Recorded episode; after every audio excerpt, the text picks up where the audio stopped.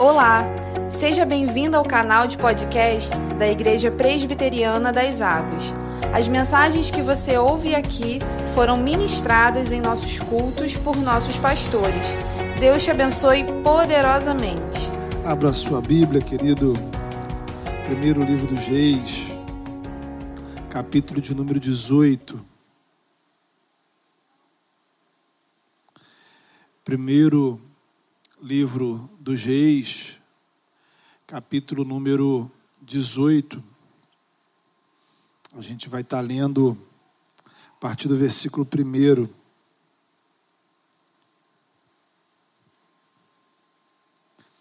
Diz assim a palavra do Senhor. Muito tempo depois veio a palavra do Senhor a Elias no terceiro ano, dizendo: Vai apresenta-te a Acabe, porque darei chuva sobre a terra. Partiu, pois, Elias a apresentar-se a Acabe, a fome era extrema em Samaria. Acabe chamou a Obadias, o mordomo. Obadias temia muito ao Senhor, porque quando Jezabel exterminava os profetas do Senhor, Obadias tomou cem profetas e de cinquenta em cinquenta os escondeu numa cova e os sustentou com pão e água. Disse Acabe a Obadias: Vai pela terra a todas as fontes de água e a todos os vales. Pode ser que achemos erva, para que salvemos a vida aos cavalos e mulos e não percamos todos os animais. Repartiram entre si a terra para a percorrerem. Acabe foi à parte por um caminho e Obadias foi sozinho por outro. Estando Obadias já de caminho, eis que Elias se encontrou com ele. Obadias, reconhecendo-o, prostrou-se com o rosto em terra e disse: És tu, meu senhor Elias? Respondeu-lhe ele: Sou eu. Vai e dize a teu senhor: Eis que aí está Elias. Porém ele disse: Em que pequei? Para que enxergue, entregues teus servos na mão de Acabe e ele me mate. Tão certo como vive o Senhor, teu Deus, não houve nação nem reino, aonde o meu Senhor não mandasse homens à tua procura. E dizendo eles: Aqui não está, fazia jurar aquele reino e aquela nação que te não haviam achado. Agora tu dizes: Vai dizer a teu Senhor: Eis aqui, eis que aí está Elias Poderá ser que, apartando-me eu de ti, o Espírito do Senhor te leve, e não sei para onde, e vindo eu a dar as novas a Cabe, e não te achando, ele me matará. Eu, contudo, teu servo, tema o Senhor desde a minha mocidade. Acaso não disseram meu Senhor o que fiz? Quando Jezabel matava os profetas do Senhor, como escondi, escondi cem homens do, dos profetas do Senhor, de cinquenta em cinquenta, numas covas, e o sustentei com pão e água. E agora tu dizes: Vai, diz a teu senhor, eis aqui está Elias, ele me matará. Disse Elias: Tão certo como vive o Senhor dos exércitos, perante cuja face estou, deveras hoje me apresentarei a ele. Então foi Obadias encontrar-se com Acabe, lhe o anunciou, e foi Acabe ter com Elias. Vendo, disse-lhe: És tu, ó perturbador de Israel.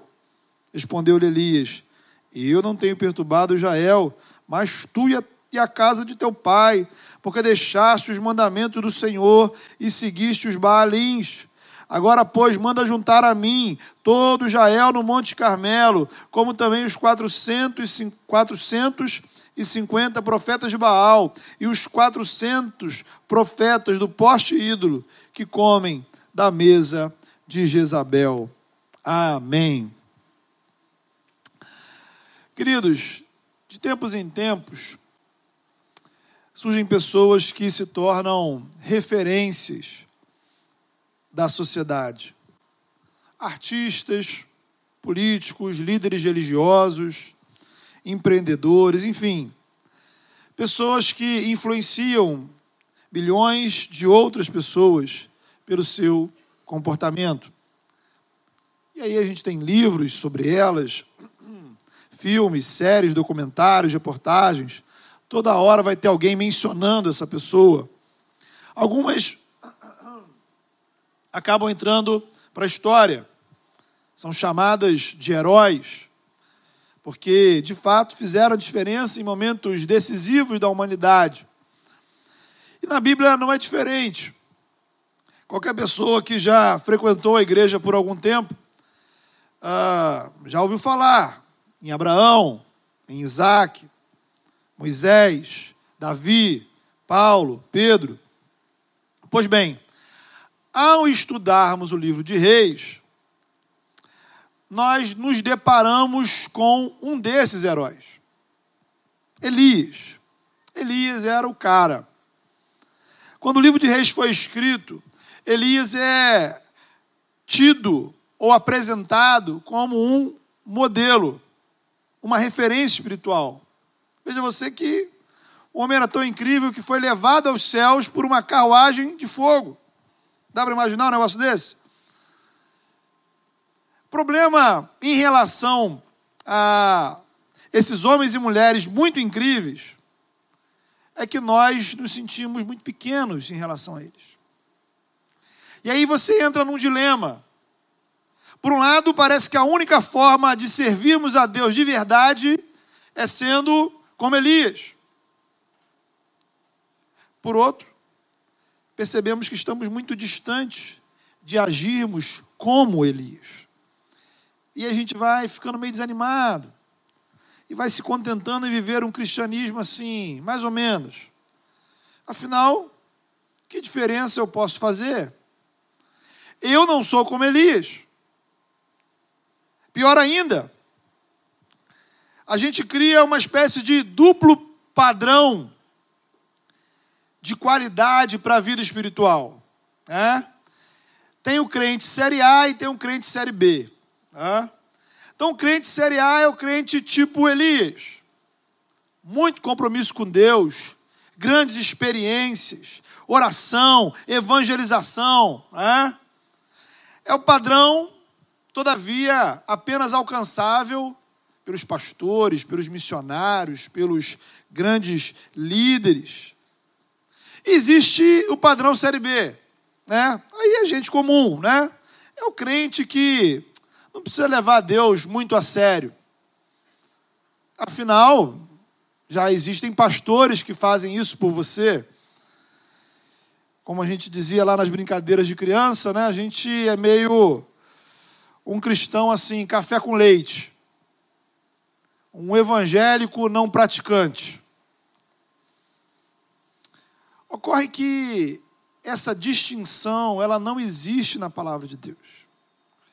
Todos os servos de Deus da Bíblia são homens e mulheres pecadores, alcançados pela graça, que colocaram a sua fé no Senhor e se comprometeram com o reino. Então guarde uma coisa no seu coração: Deus não trabalha com pessoas perfeitas. Deus não está à procura de heróis.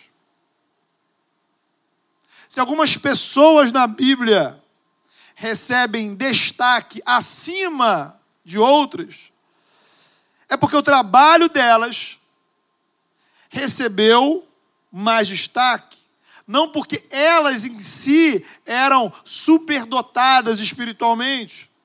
Moisés era como eu e você.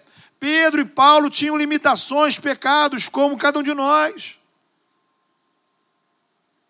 Então, eu fiz essa introdução para a gente olhar para um desses servos de Deus desconhecidos. Vemos nesse texto a história de um camarada chamado Obadias. Quantas pregações você já ouviu sobre Obadias? Você conhece algum cristão que diga assim: o meu modelo de vida espiritual é Obadias? Minha referência? Eu não conheço. Né? Bem, note aqui também que este profeta Obadias, ou melhor, este Obadias, nada tem a ver com o profeta Obadias que tem um livro na sua Bíblia, que inclusive é um dos livros menos lidos da Bíblia. Então, quem era este Obadias? O texto diz que ele era responsável pelo palácio do rei. Ou seja, não era qualquer um.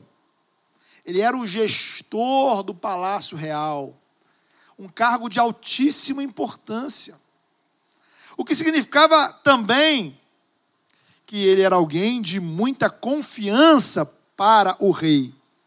O rei não colocaria alguém ali se não confiasse né, nessa posição. Então, na hora de sair do palácio para andar pelo país, quem é que o rei chama para ir com ele? Obadias. Tudo indica que provavelmente Obadias era assim um profissional muito capacitado, alguém que inspirava confiança, que desempenhava as suas funções com excelência. Mas não é só isso que a gente sabe sobre Obadias. Veja, o texto diz que ele era um homem muito temente ao Senhor. Obadias era crente, tipo de crente que leva a vida com Deus a sério.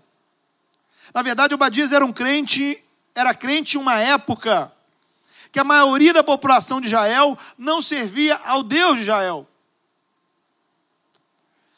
Os deuses da moda eram Baal e Astarote. A gente não precisa somente servir aquele Deus que os nossos pais serviam antigamente, né? Vamos nos modernizar. Vamos adorar os deuses dos outros povos, né? Vamos internacionalizar a nossa religião.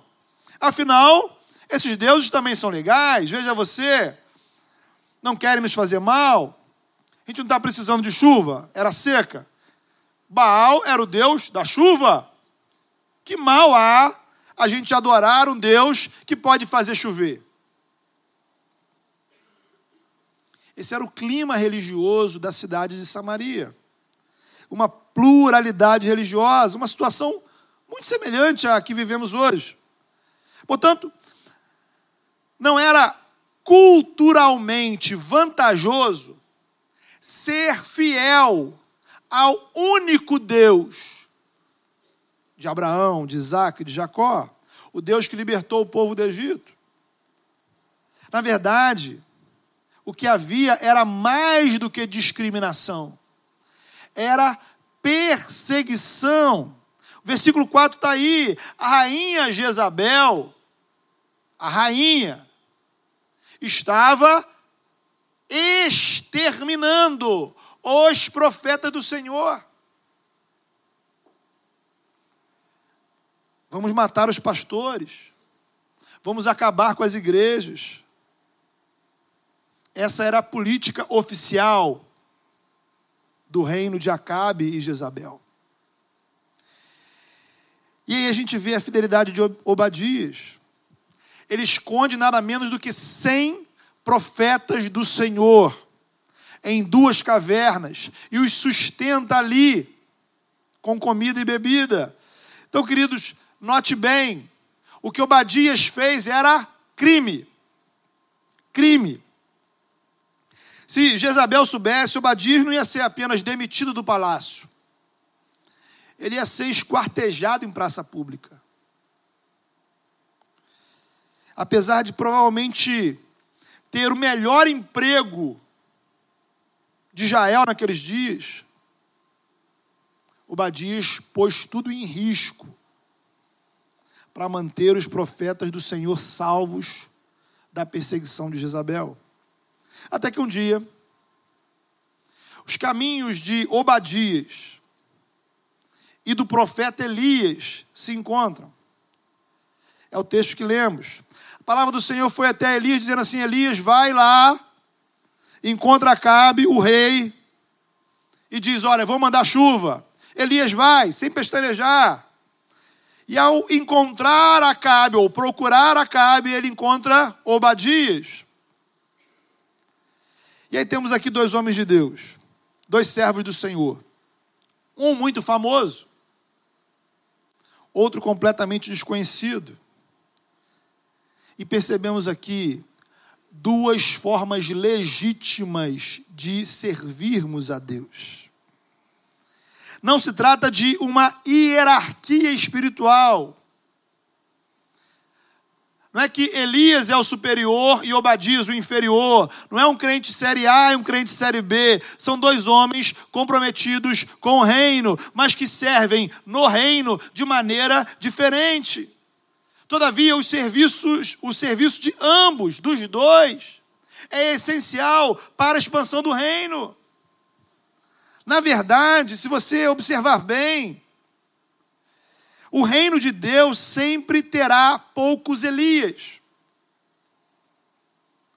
poucos profetas, poucos apóstolos, poucos pastores, pouco em comparação ao número total de servos de Deus, de cristãos.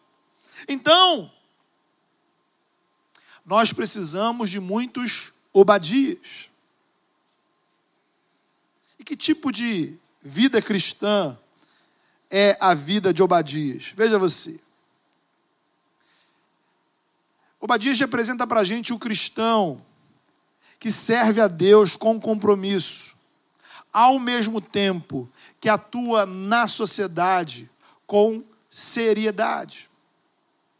A atuação pública de Elias era ser profeta. Assim como a minha atuação pública é ser pastor eu sou pastor dentro e fora da igreja. Agora, a atuação pública de Obadias era ser gerente do palácio real, supervisor, administrador. Era o trabalho dele, era a profissão dele. Assim como a sua atuação pública pode ser psicólogo, professor, militar, enfermeira, assistente social, pedreiro, arquiteto, eletricista, comerciante, empresário, técnico disso, técnico daquilo, enfim. Sua função no seu trabalho não é abrir a Bíblia e sair pregando para todo mundo.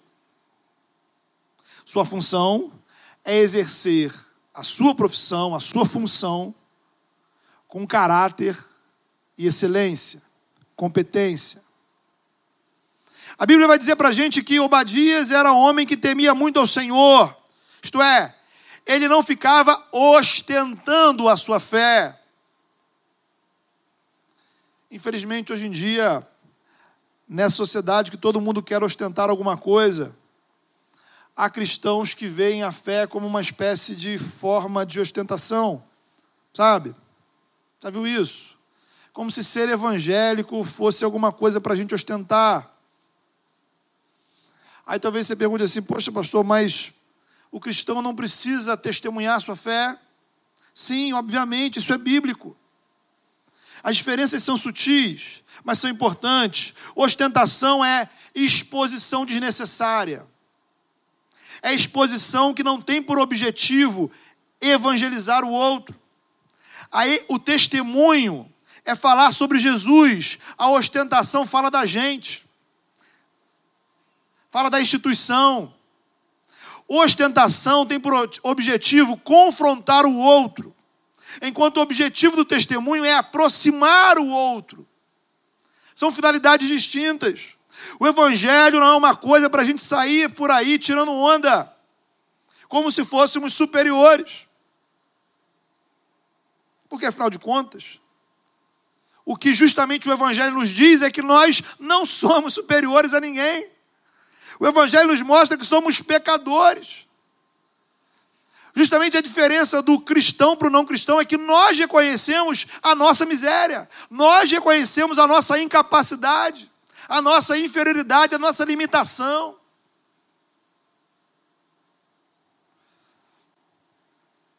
E que tudo que recebemos de Deus foi por graça, misericórdia em Jesus. Então o evangelho bíblico não me leva à ostentação, mas à humildade de reconhecer que se eu tenho alguma coisa de boa,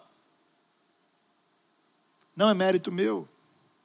O evangelho é para ser compartilhado com amor, com discernimento, com humildade, para que o nome de Deus seja glorificado e a vida do outro edificada. Isso não significa, veja bem, que você não deva se posicionar.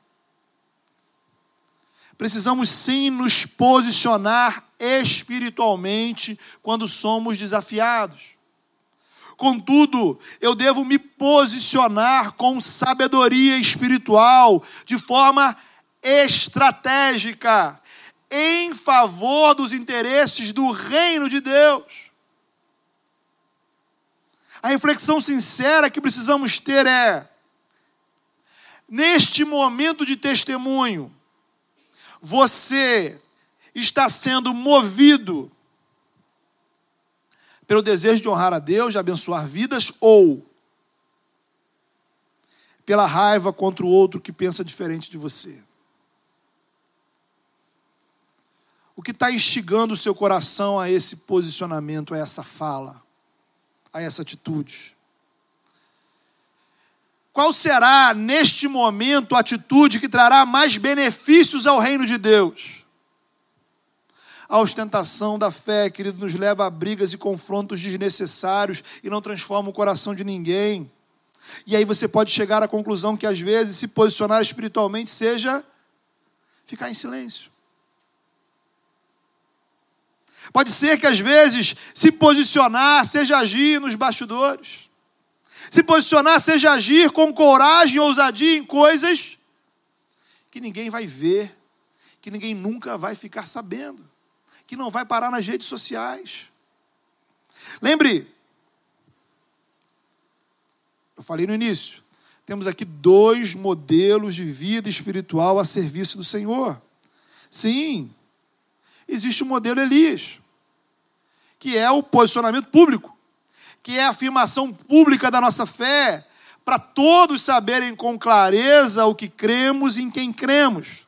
O reino de Deus precisa de Elias, de pastores, de teólogos, de líderes e cristãos que vão apresentar ao mundo, à sociedade em alto e bom som, com inteligência, mas humildade, amor, a razão da esperança que é em nós. Jesus, o Filho de Deus, que morreu na cruz, ressuscitou, está vivo. Mas lembra que eu falei? Sempre teremos poucos Elias em comparação com a multidão dos cristãos. Precisamos de gente que haja como Obadias, que é o modelo que nós podemos chamar de espiritualidade subversiva. Uma espiritualidade que não parte para o confronto direto, mas ela é revolucionária nas pequenas atitudes. É uma espiritualidade quase clandestina devido a um contexto de intensa oposição. Perceba bem algumas coisas. Obadias trabalhava onde? No palácio do rei Acabe e da famigerada rainha Jezabel. Obadias trabalhava para um governo que perseguia o povo de Deus intencionalmente.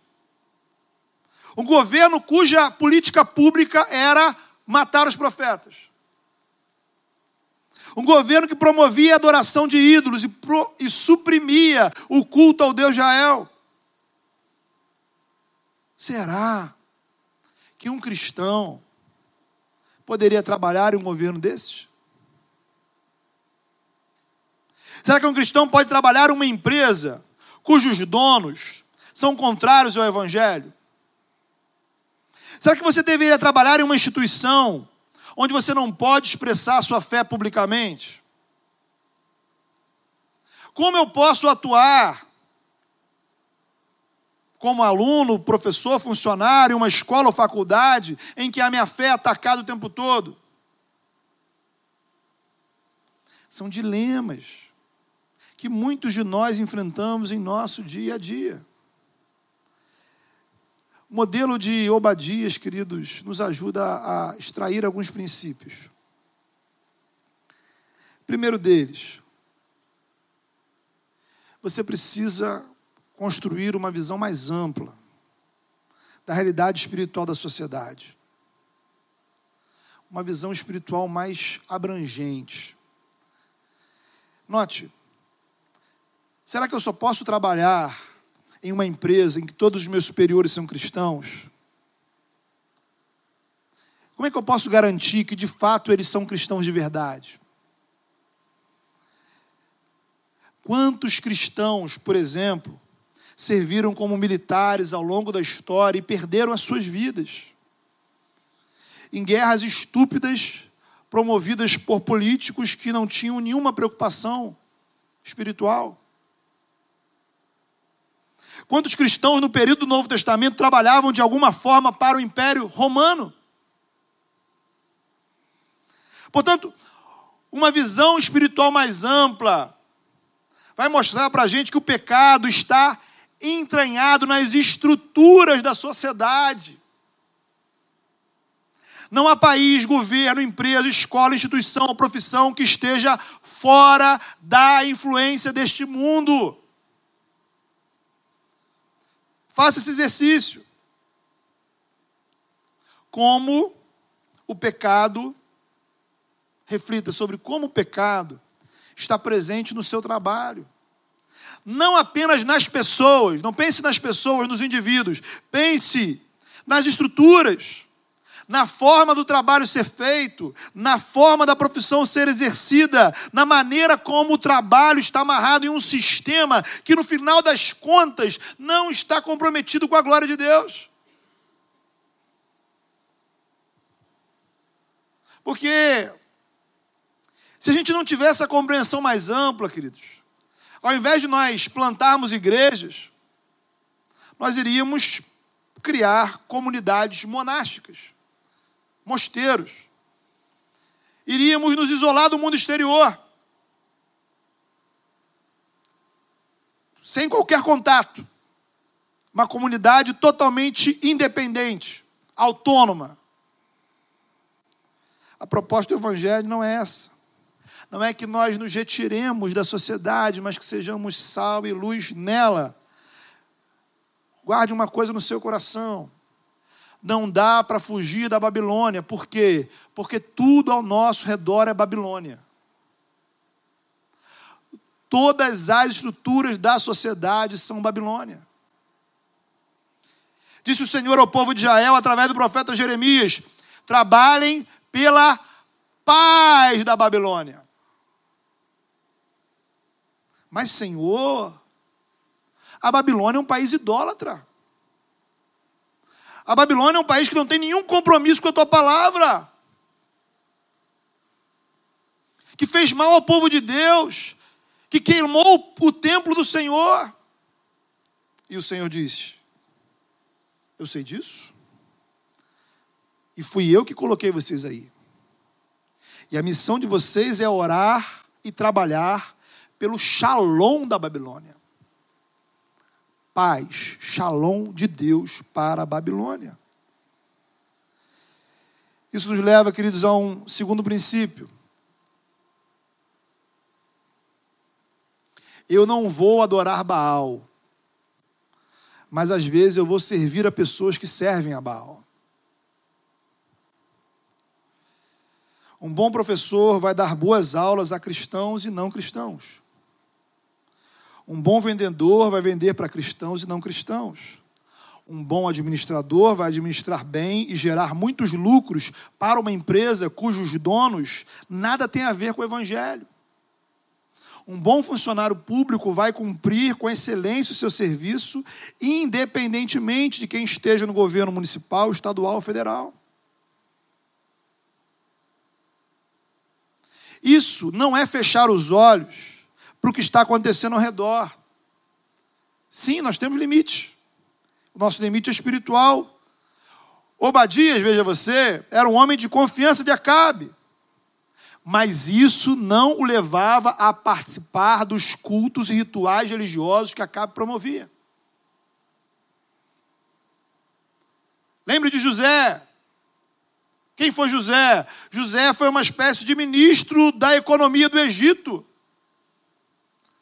trouxe prosperidade e segurança econômica para aquela nação. Mas ele não adorou os deuses do Egito, e nem tampouco o texto diz que Faraó se converteu ao Senhor.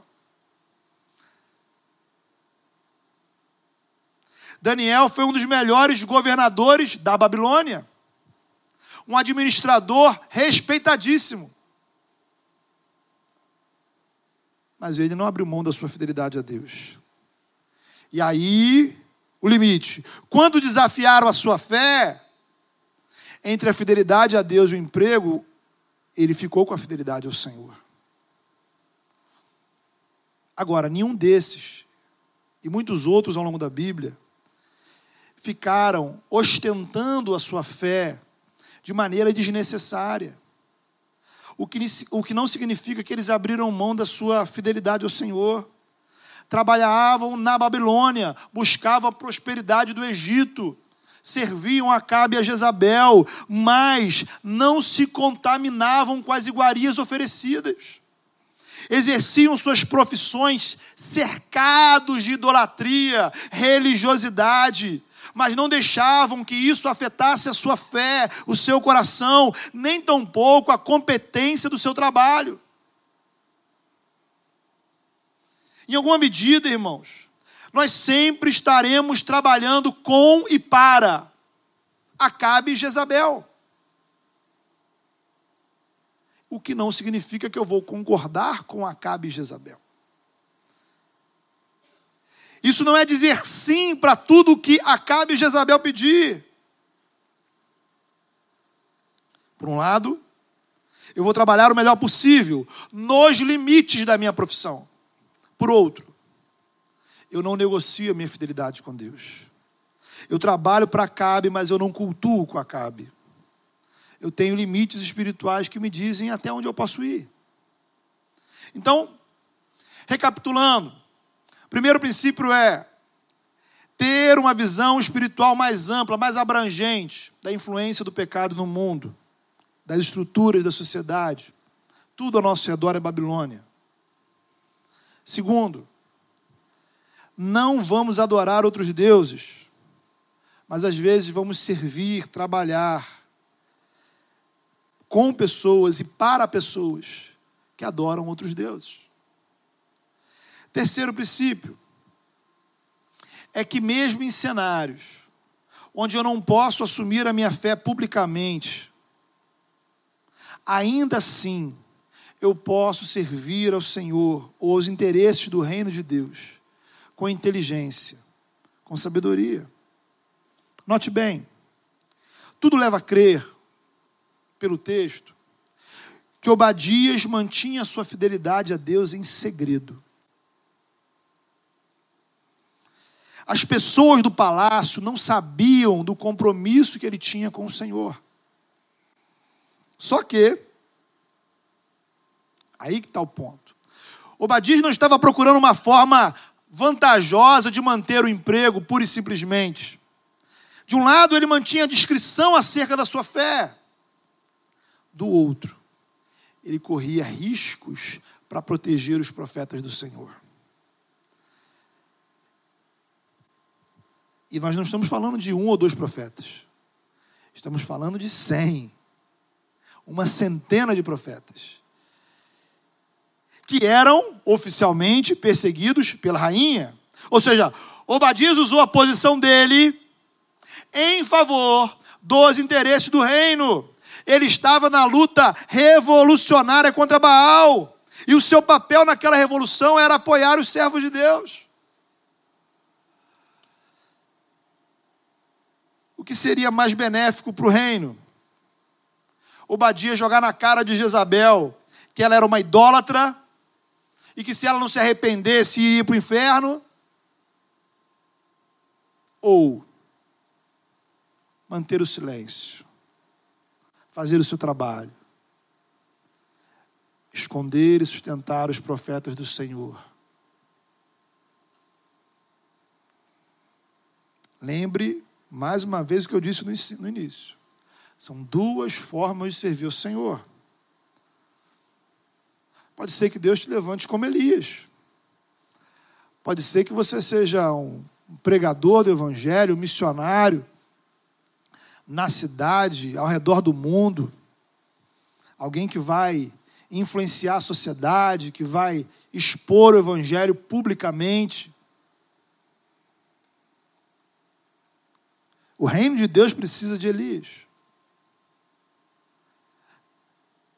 Mas a maioria dos cristãos sempre estará no desafio de Obadias.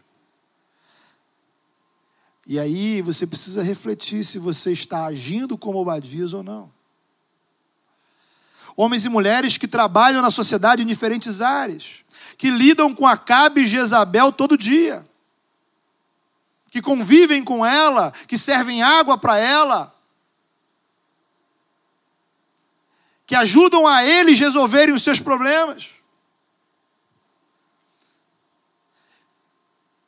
Que estão cercados por interesses duvidosos e questionáveis. Mas apesar de tudo isso, não comprometem o seu coração e contribuem com a causa do reino, servem ao povo de Deus. Existem aqueles que vão para a linha de frente. Existem os outros que são suporte e apoio aos profetas. Obadias não era profeta, mas ele montou uma operação de apoio aos profetas.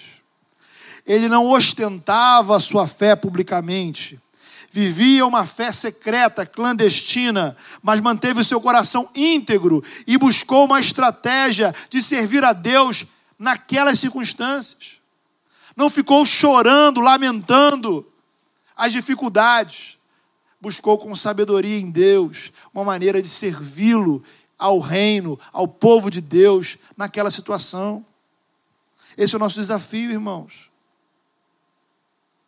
Não podemos ter a ilusão de que a sociedade vai mudar nem tampouco deixar a sociedade influenciar o nosso coração. É preciso guardar o nosso coração, como disse lá o salmista,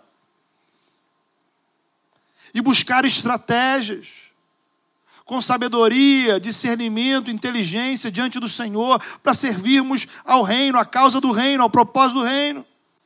Veja que isso não faz de você inferior ou menos espiritual. Isso precisa ficar muito claro. O ministério de Obadias era essencial ao reino de Deus. Ao fortalecimento do povo.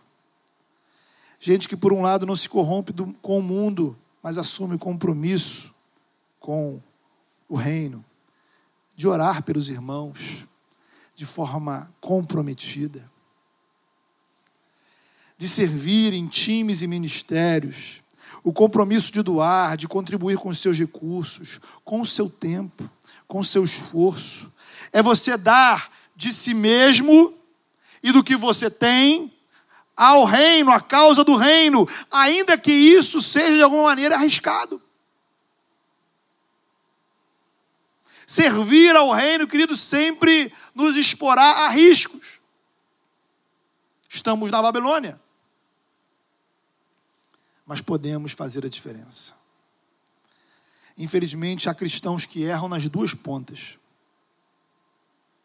Nas duas pontas. Se corrompem com o mundo e frequentam a igreja apenas para receber bênçãos. Contaminam o coração, adoram junto com Acabe e ainda querem ser abençoado, abençoados pelo Senhor. Note uma coisa, para a gente fechar. Quem sustentou Elias nos seus momentos de dificuldade? Deus usou corvos.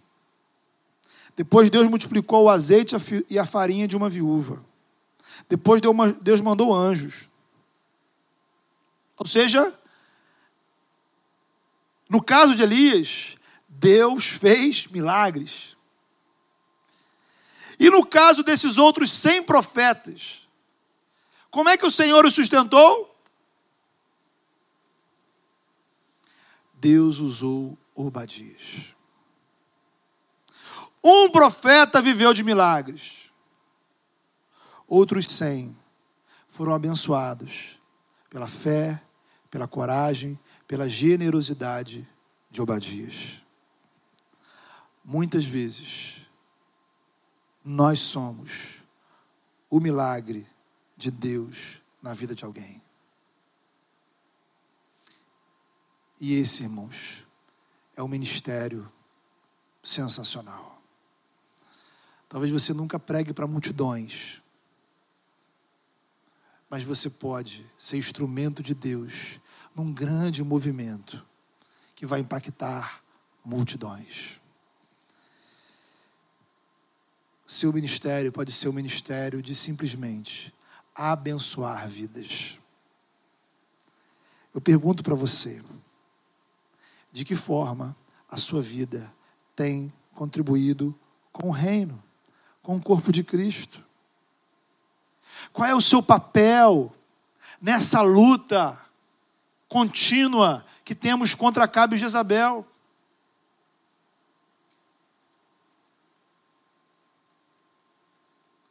Como você tem vivido a sua vida diante do Senhor, de segunda a sábado, em todos os ambientes que você frequenta.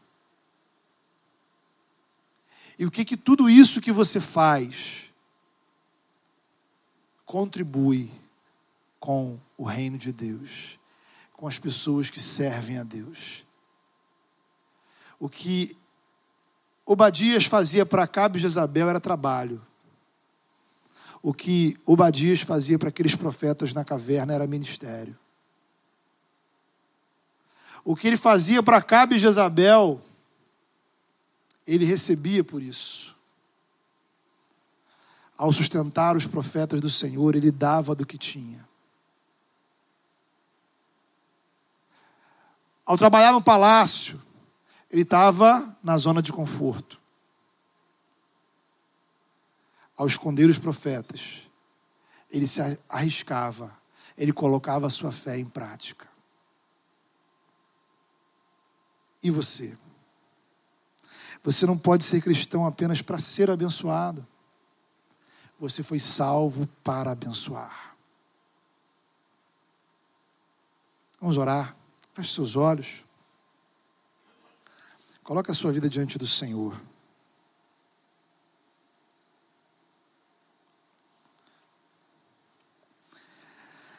Ore ao Senhor nesse momento. Chamar aqui os nossos músicos aqui para estarem tocando. Eu queria que você passasse alguns momentos de oração, colocando a sua vida diante do Senhor.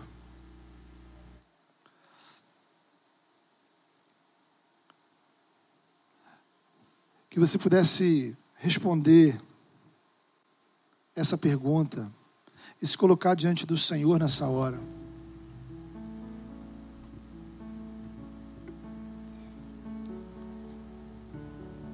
Talvez você seja um desses que está errando nas duas pontas.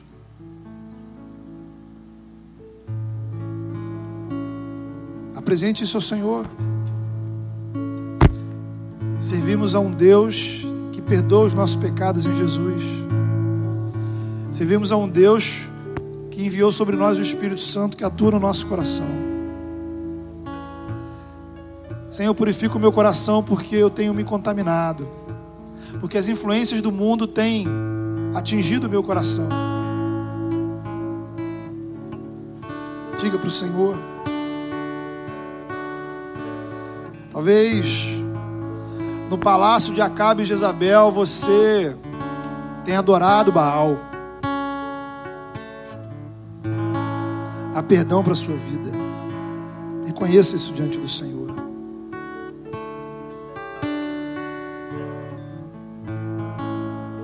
Peça ao Senhor, Senhor, eu quero guardar o meu coração, preservar a integridade espiritual do meu interior diante do Senhor. Talvez no seu ambiente de trabalho, na sua escola, enfim, na sua família, no lugar que você vive, há muita opressão, muita pressão.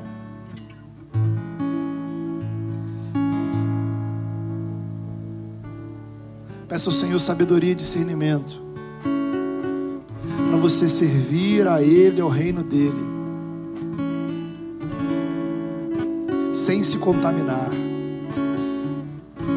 Peça ao Senhor sabedoria e discernimento para que Ele te use em favor do reino você e o que Ele coloca na sua vida.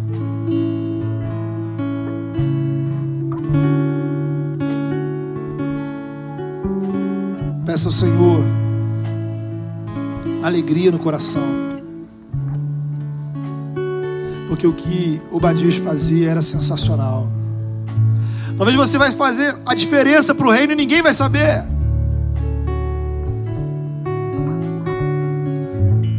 Você vai fazer a diferença em prol do povo de Deus e do corpo de Cristo. E vidas serão abençoadas e impactadas.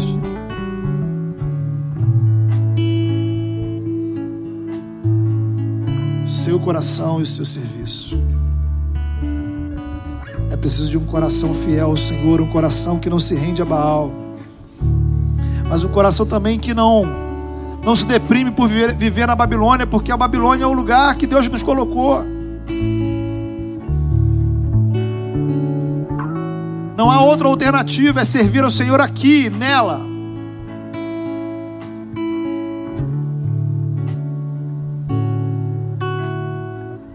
Fale com o Senhor. Deus, em nome de Jesus. Aqui estamos diante do Senhor, ó Pai. Senhor, ao nosso redor há um contexto tão desafiador, ó Pai, que nos oprime tanto. que nos traz tanta tristeza, angústia, Senhor. Às vezes é difícil manter, ó Pai, a fidelidade ao Senhor. Mas nós apresentamos o nosso coração ao Senhor, ó Pai. Coração que o Senhor mesmo, ó Pai, sabe exatamente o que há dentro dele. A nossa alma, a nossa mente, os nossos pensamentos. E, ó Pai, às vezes a tanta coisa suja, ó Pai, dentro de nós. Purifica-nos, ó Pai. Lava, limpa, renova. Para que o nosso coração esteja, Senhor, realmente íntegro na tua presença, Senhor. Pacificado diante do Senhor. E convictos, ó Pai, do perdão para as nossas vidas em Jesus convictos, ó Pai, do perdão que há na cruz, do lavar regenerador, purificador, ó Pai, do Espírito Santo em nós, da tua graça. Dá-nos a sabedoria, Senhor. Dá-nos o discernimento. Dá-nos a coragem. Dá-nos a ousadia para servirmos ao Senhor de maneira revolucionária, Senhor ainda que clandestina, se preciso for. Dá-nos a sabedoria, Senhor, de servirmos a causa do Teu reino, com as nossas vidas e com o que temos em nós, com aquilo que o Senhor mesmo nos dá. E que nós não possamos nos sentir, ó Pai, inferiores ou culpados, porque isso é reino, Senhor porque isso é reino, é o teu corpo, que tem diversos membros, pessoas diferentes em situações e funções diferentes, mas todos, ó Pai, cooperando para o mesmo propósito, que é a glória do teu nome. Dá-nos, ó Pai, sabedoria, discernimento, inteligência espiritual, para não ficar, ó Pai, buscando confrontos desnecessários mas que possamos, ó Pai, ver possamos, podemos, ó Pai, contribuir significativamente para o Teu reino. Dá-nos a sabedoria, Senhor. Em nome de Jesus, Teu Filho. Faz de nós, homens e mulheres, no modelo de Obadias, ó Pai, que não se corrompem, mas que servem ao Senhor, que abençoam o Teu povo que nós sejamos o milagre de Deus na vida de outras pessoas. Nós possamos, ó Pai, ter o prazer, a alegria, o ministério de abençoar pessoas. Que possamos, ó Pai, desempenhar nossas profissões com excelência, competência.